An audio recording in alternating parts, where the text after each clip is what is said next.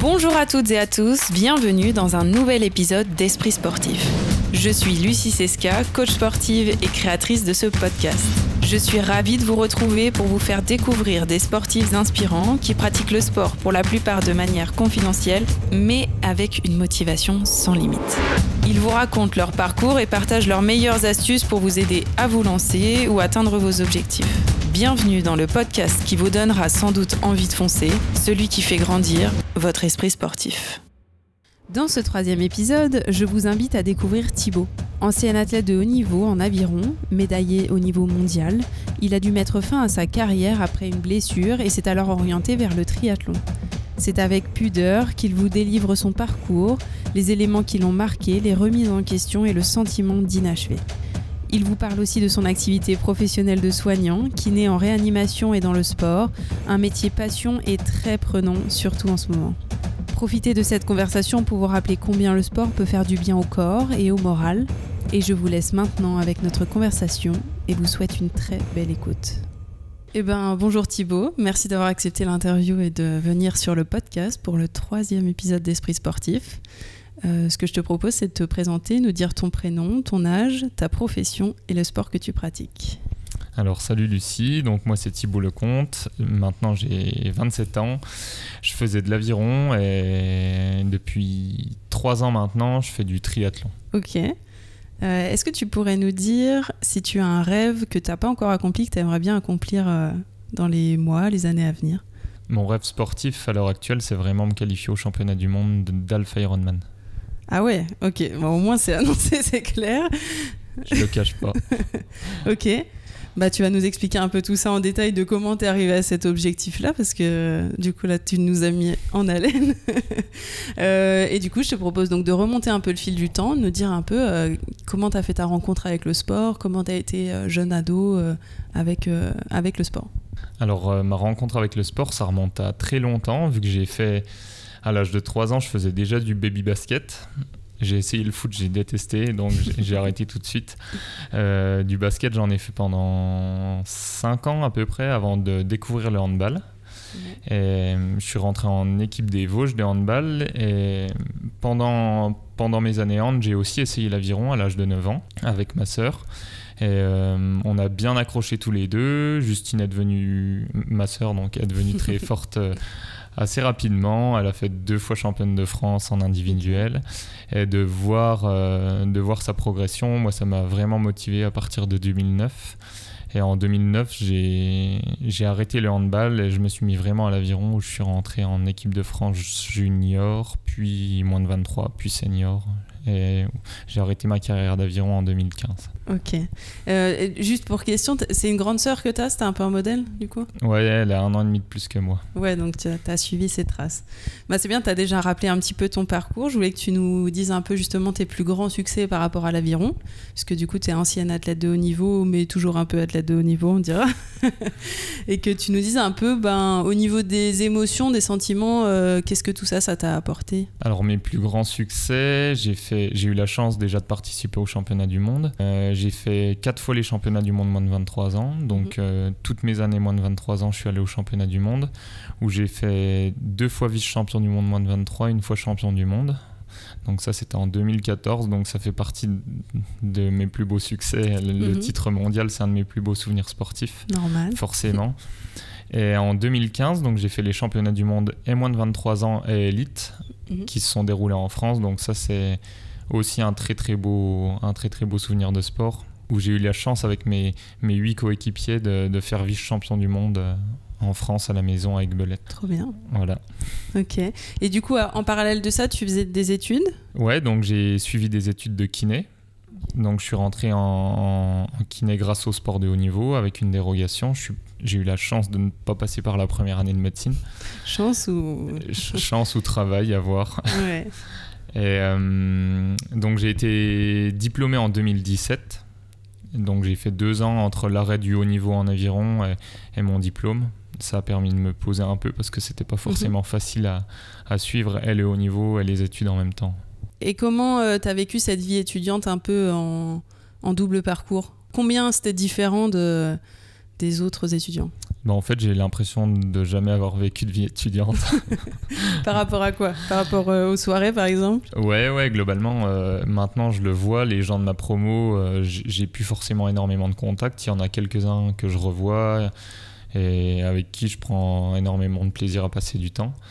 Mais globalement, j'ai plus énormément de contacts. Quoi. Et tu as des regrets par rapport à ça ou pas du tout? Des regrets, je je peux pas dire ça parce que j'ai vécu des choses, des choses que les gens n'ont pas forcément vécues et j'ai eu la chance de d'avoir connu le haut niveau. Mhm. Mais c'est sûr que j'aurais aimé sortir de l'école avec un peu plus de connaissances, euh, peut-être euh, avoir pris le temps de faire plus de formation pendant mon cursus scolaire, euh, voilà. Et tu as pris le temps du coup de rattraper ça après ou pas forcément? Bah Forcément que oui, pardon. Au, niveau, au, niveau, au niveau social, franchement, quand on sort de l'école et qu'il a pas de, qu'on n'a pas de contact, c'est quand même assez compliqué. Donc moi, je suis retourné, euh, je suis retourné dans le, le, lieu de mon enfance, qui est, qui est Gérardmer, la plus belle ville euh, qui existe ici.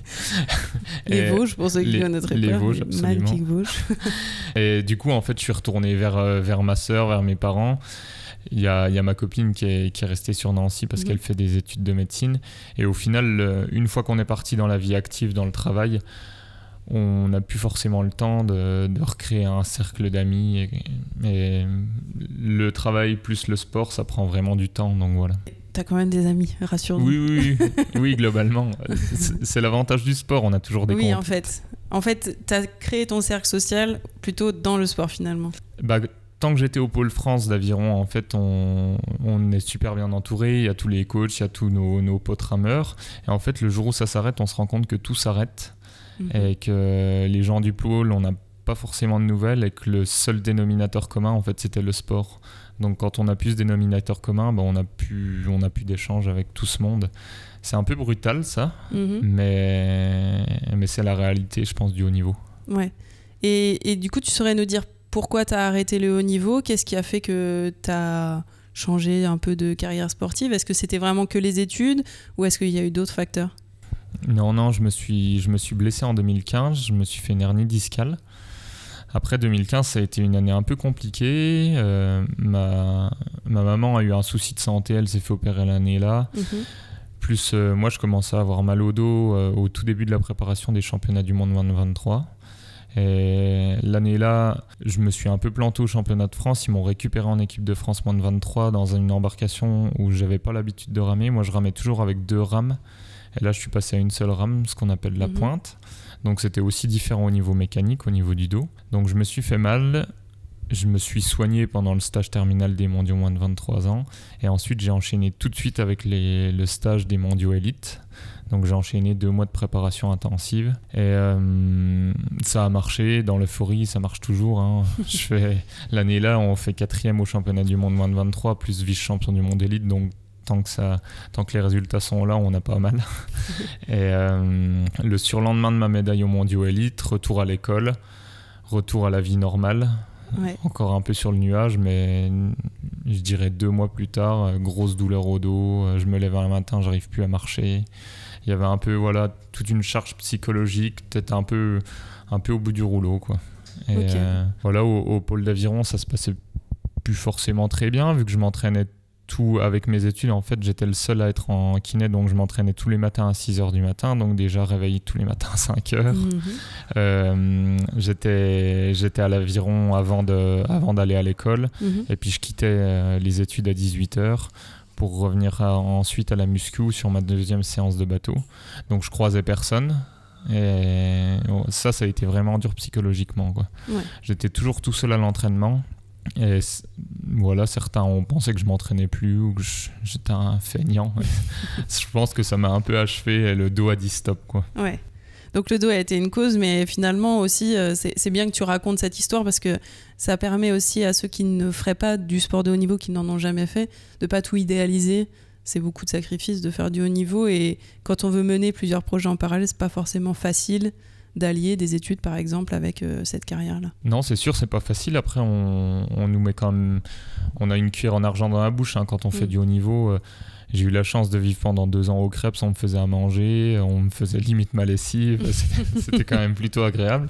Après, euh, globalement, quand on est sportif de haut niveau, euh, les papiers, on ne sait pas ce que c'est, euh, ça se passe quand même très bien, on est entouré par mhm. des coachs, par si on a les kinés du Crêpes qui sont là, si on veut un rendez-vous médical, c'est super rapide, c'est dans la journée. Si on a vraiment un pépin médical, on passe dans l'IRM en trois jours. Quand je vois que maintenant mes patients, ils attendent des mois pour avoir une IRM, c'est c'est pas forcément très bien, mais mm. c'est comme ça, on est quand même bien bichonné. Mais c'est sûr que ça prend du temps, on y laisse beaucoup d'énergie et, des fois un peu de physique. Et du coup, comment tu as souhaité euh, rebondir après tout ça alors? Parce que maintenant tu nous as parlé triathlon, comment t'es passé euh, de l'un à l'autre? Alors, c'est. Je vais, je vais faire l'histoire en entier. Alors. Vas-y, c'est ce qu'on veut savoir. le, le, jour où je me blesse, je me souviens, j'arrive à l'école de kiné avec mon IRM, hernie discale, euh, le diagnostic un peu posé. Je vais voir le directeur de l'école et je lui dis euh, voilà, j'ai un problème. Je lui montre l'image et il me dit ah oui, en effet, euh, même s'il ne faut pas forcément lire sur les images, hein, le diagnostic n'est pas là, c'est plus au niveau fonctionnel. Et il me dit Ah, on va te remonter le moral, je vais t'envoyer en stage à l'hôpital de Remiremont, tu verras, l'équipe est sympa. Donc, euh, deux mois plus tard, je me retrouve euh, stagiaire à l'hôpital de Remiremont. En effet, l'équipe est très très sympa, on se marre bien. Et le, kiné, Julien, me dit Ah, je vais te présenter à, à Docteur Renault, il va te faire passer un test d'effort sur un vélo. Et on va voir un peu ce que tu as dans le sac. Donc euh, Pierre Renault me fait passer le test d'effort et, ça se passe super bien. Je fais, un, je fais un beau score et il me dit Ah bah je vais te faire signer au club du, de vélo de Remiremont. Ok, c'est parti, nouveau projet. J'ai toujours aimé le vélo, j'ai toujours suivi un peu le Tour de France, toujours été un peu passionné par ça. Mhm. Donc je me retrouve dans cette équipe de vélo et de fil en aiguille, voilà, je fais quelques courses. Les premières courses, J'étais en passe cyclisme, hein, donc c'est pas, vraiment pas un gros niveau, c'est le niveau départemental. Mes trois premières courses, je fais trois podiums, j'en gagne une, du coup je monte en catégorie régionale. Et puis là, ça a été un peu la descente aux enfers parce que bah, je pensais que ça marchait bien, que j'étais, j'étais fort à vélo. En fait, pas du, pas du tout. Dans ta catégorie, oui. pas, du, pas du tout. En fait, j'ai, j'ai jamais appris à, à, piloter un vélo. Et contrairement à l'aviron où il faut juste pousser très fort dans sa ligne d'eau et on va tout droit, bah, le vélo, faut savoir euh, jouer des coudes, euh, faut pas avoir peur dans des descentes à 80 km/h avec euh, des mecs partout autour. Et sachant que je suis d'un naturel un peu peureux, ça m'a bien freiné. Donc dès qu'on a peur, je pense qu'on va plus facilement vers la chute. Donc je suis tombé pas mal de fois, quatre fois de mémoire. Donc je me suis fait mal. Sur ma dernière chute, je me suis brûlé une main.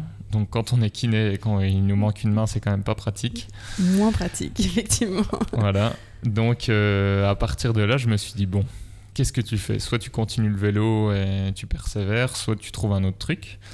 Et pendant mes deux saisons de vélo, j'avais quand même fait un triathlon, le triathlon de Jarramé. Donc j'ai mhm. commencé par le XL à Jarramé un peu en mode défi perso. Euh, voilà, faut que je fasse un gros truc. Euh. Ok, donc un triathlon XL, c'est 2 km de natation C'est 1 km 900 de natation, 93 de vélo et 21 de course à pied. En tout cas, à Gérardmer, c'est comme oui, ça. D'accord. Et le vélo, c'est avec 2000 mètres de dénivelé, sinon c'est pas marrant. donc tu as commencé direct aussi par un gros. Toujours dans le défi quand même, un petit peu. Hein. Toujours un peu dans le défi, mm. ouais. Et euh, ça s'est super bien passé. Mon premier triathlon. En fait, ma copine faisait du triathlon. Elle me dit Oh, t'es bête de commencer par aussi gros, c'est de la folie. Je lui dis Ouais.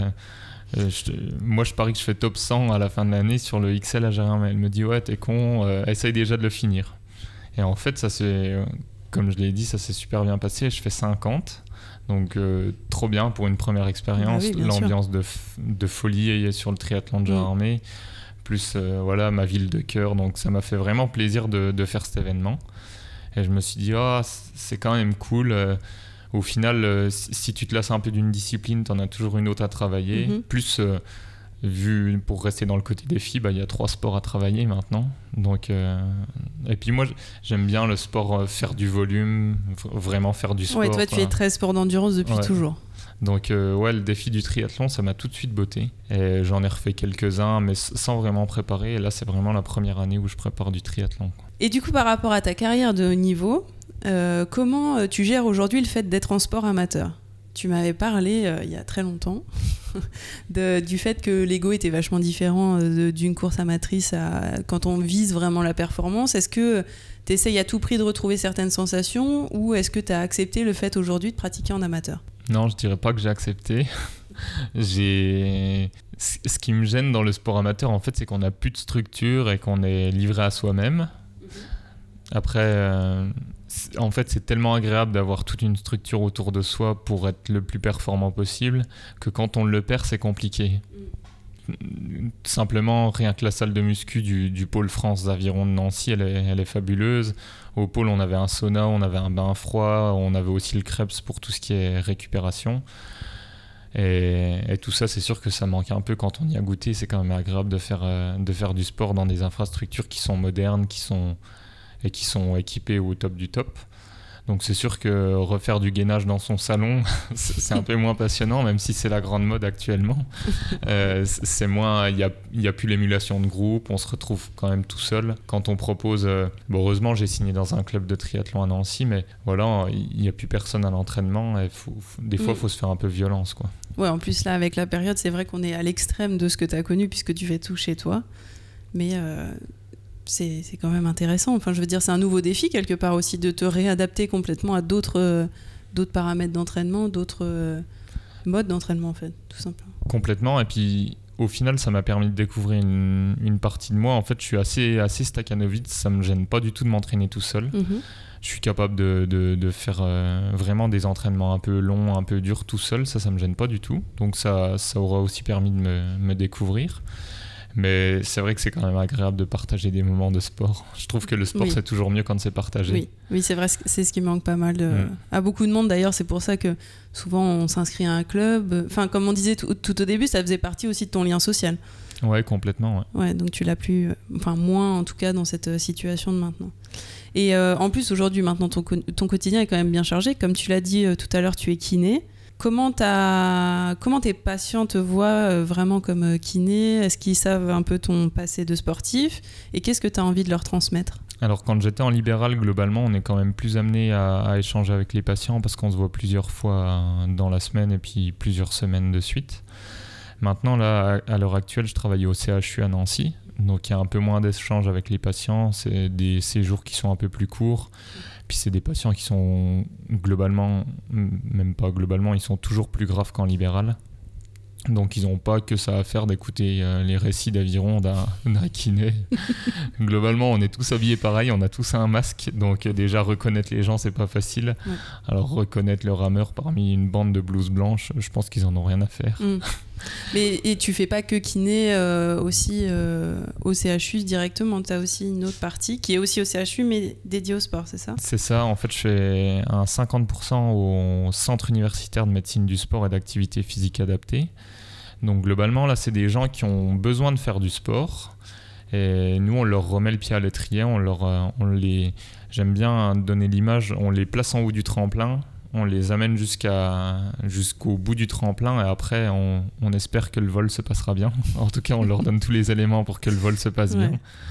Mais euh, voilà, on leur donne toutes les clés pour qu'ils puissent refaire une activité physique parce qu'on se rend bien compte que le sport, c'est le meilleur des médicaments. Hein. ça gère quand même pas mal de problèmes.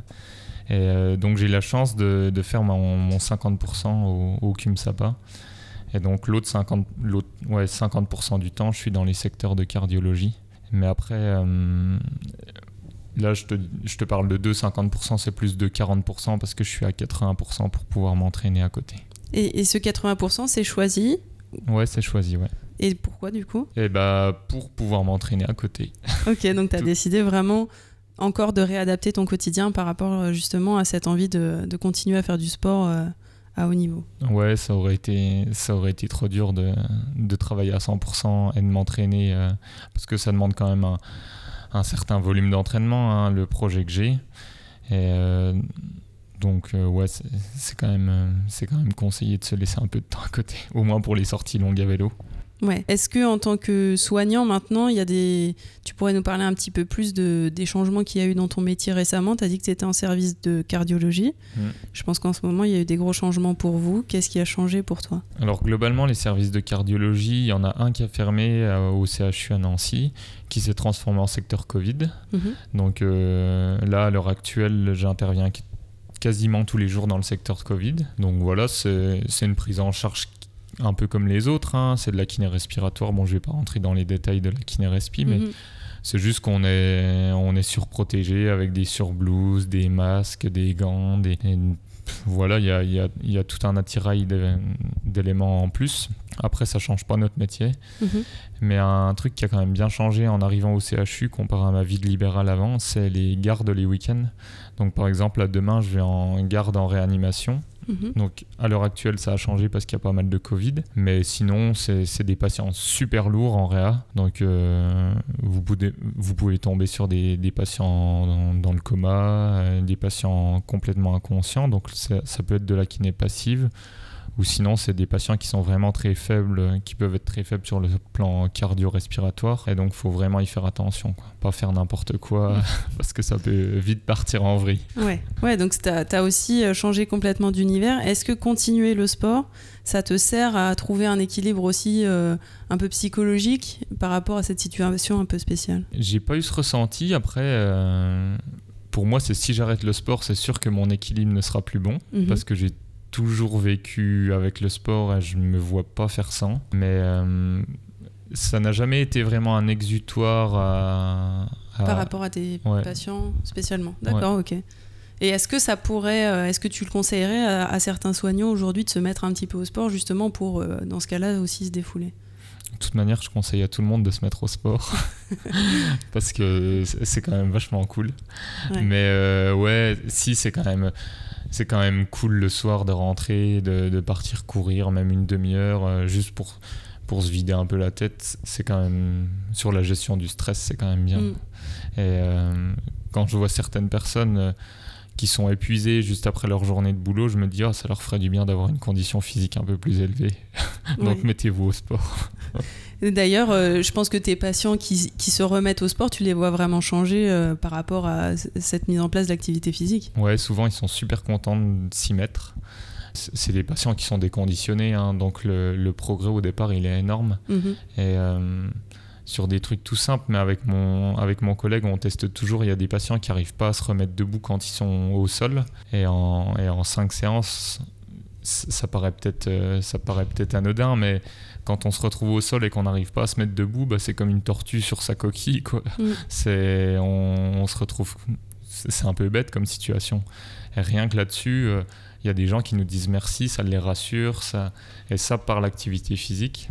Mais c'est sûr qu'il y a des évolutions qui sont, qui sont super dans, dans ce domaine-là, en tout cas dans l'activité physique. De travailler là-dedans, je trouve ça trop bien. Ouais. Bon, c'est bien, tu as trouvé une bonne alternative, en tout cas le bon métier qui te correspond. Euh, et pour en revenir un petit peu à ta carrière euh, sportive, est-ce que euh, parfois vouloir absolument allier les deux, sport et ton travail, ça empiète pas un peu aussi sur ta vie personnelle? Est-ce que tu arrives toujours à gérer un petit peu tout? Alors j'ai la chance d'avoir une copine qui me comprend et qui me pousse aussi là-dedans. Mhm. Donc ça c'est super. Après, mon ex-copine à l'époque faisait de l'aviron, donc on a, on a connu un bout d'aviron ensemble. Et un jour, elle a, dû arrêter et, plus le temps passait, moins elle comprenait. Jusqu'au jour où j'ai dû faire mes, deux championnats du monde coup sur coup. Euh, on s'est pas vu pendant deux mois et, là, ça l'a pas fait. Donc c'est sûr que ça peut impacter sur la vie, euh, perso. Après, là, voilà, j'ai. Avant, euh, jusque août l'an dernier, j'étais libéral à Gérardmer. Et je suis revenu à Nancy aussi pour être avec ma copine. Donc j'ai fait un pas vers elle. Et puis elle, elle comprend aussi le fait que bah, que je fasse pas mal d'activités physiques, plus mon métier. Voilà. On a essayé de faire un pas vers l'autre, chacun un pas vers mhm. l'autre. Ok, bah, super. Ouais, ouais, c'est vrai que d'être compris, en tout cas, ça peut. Enfin, c'est essentiel. Euh, mm. Et puis, euh, je pense, vous partagez beaucoup d'entraînement ensemble ou les passions, parce que vous faites tous les deux du triathlon, ou est-ce que les passions sont vécues euh, de manière différente Alors, elle est en sixième année de médecine, donc elle n'a pas forcément le temps de s'entraîner beaucoup. Mhm. Mais on essaye, de, on essaye euh, au moins les week-ends d'aller courir une fois ensemble. Quand il fera beau, on ira faire des sorties vélo ensemble, parce que c'est pas du genre à aller faire du vélo sous la pluie actuellement. Mais, donc là, elle vient pas avec moi. Mais ouais, dès qu'on aura l'occasion, qui fera un peu meilleur, on ira faire ça. Et puis quand elle aura plus de temps l'an prochain, euh, après sa sixième année de médecine, on le fera ensemble. Ok, super. Euh, j'aimerais que tu termines avant les trois questions de la fin par nous parler un peu du coup de, cet objectif que tu nous as vendu euh, au tout début et que tu nous dises comment tu es arrivé à dire à, cet objectif-là. Bah, comme je te l'ai dit tout à l'heure, moi j'ai commencé le triathlon par du, du longue distance, là, donc le XL à Gérardmer. D'ailleurs, XL, c'est un peu un de langage parce que dans le monde de l'Ironman, XL, c'est vraiment en distance Ironman, donc 3 km 8, 180, 42. Je trouve que je suis trop jeune pour faire ça. En tout cas, je me sens pas encore d'aller sur un Ironman en étant performant. Donc, euh, le longue distance, ça m'a tout de suite plu. Je pense que je suis vraiment pas quelqu'un d'explosif. Je vais vraiment pas vite en, course à pied et compagnie. Euh, courir un 10 km à bloc, c'est pas mon truc. Et euh, donc je pense que c'est la distance qui me convient. C'est pas trop long sans être... Euh, bon, ça, dure un peu moins de 5 heures. Après sur les triathlons rapides, ça sera peut-être plus vers les 4 heures que les 5, donc ça va, ça se fait quand même bien. Et euh, comment j'en suis arrivé à, me dire je me qualifie aux mondiaux? C'est mon manque du haut niveau, je pense. Ouais. Ouais, t'as un truc un peu à régler avec ça, tu penses? Ouais, je pense que... Je, je, sais pas, je me dis que j'ai qu'il me restait des choses à faire en aviron et peut-être que j'ai envie de le prouver à moi-même. Euh, je sais pas que je suis capable de faire ce, genre de défi. Est-ce que tu penses que ça suffira? Enfin, qu'est-ce que tu cherches vraiment euh, encore? Qu'est-ce qui te manque par rapport à, cette carrière de haut niveau? Euh, Est-ce que tu te dis que d'avoir réalisé ce prochain objectif, ça pourra clôturer quelque chose? Je saurais pas te répondre. Ok. Là-dessus, franchement, je sais pas. Je sais que le haut niveau me manque. Après, Qu'est-ce qui me manque dans le haut niveau? Peut-être que c'est tous les stages avec les coéquipiers, se donner à fond pour un objectif. Je sais que moi j'ai toujours adoré faire du sport, comme je te le disais, en le partageant. Je sais que j'étais toujours bien meilleur dans des bacs de tout collectifs qu'en individuel. Alors là, je me fixe un objectif totalement individuel. Peut-être que j'ai envie de me prouver que je suis capable de faire un, objectif majeur seul et que j'ai besoin de personne pour y arriver. Mhm. Franchement, je sais pas. C'est peut-être un peu de ça, ouais. tu auras les réponses un jour. Je, vais pas faire une psychanalyse de toi. J'espère que j'aurai les réponses, sinon je m'arrêterai jamais. Quoi. Ouais, c'est vrai, c'est vrai. Euh, alors, on va passer aux trois questions un peu plus rapides de la fin.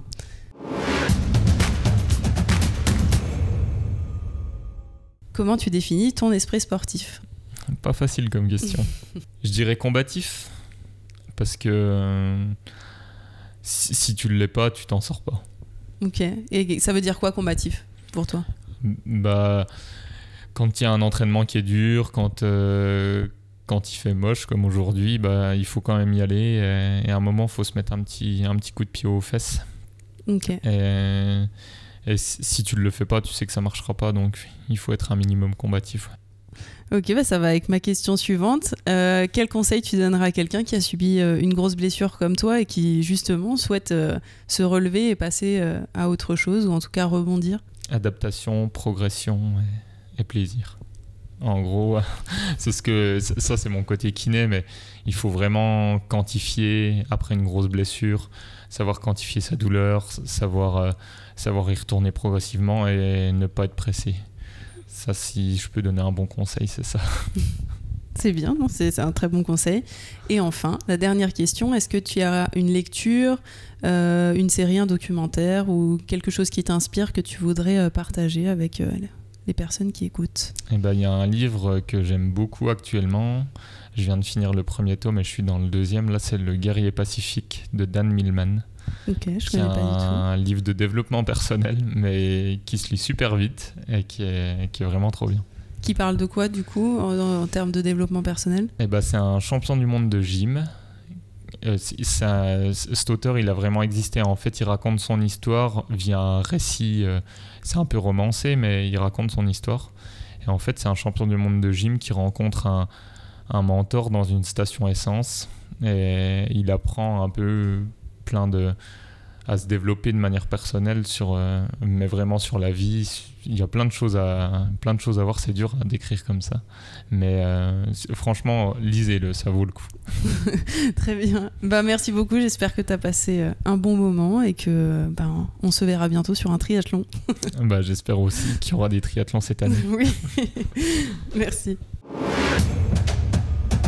Merci beaucoup d'avoir écouté cet épisode. Si vous avez aimé et que vous souhaitez m'aider à faire connaître le podcast, n'hésitez pas à le partager sur vos réseaux sociaux ou à en parler euh, autour de vous. Vous pouvez également laisser un petit commentaire ou une note 5 étoiles, notamment si vous êtes sur Apple Podcast. Merci, ça m'aidera vraiment beaucoup pour développer la communauté. Et en attendant, bonne journée à tous et à bientôt dans un nouvel épisode.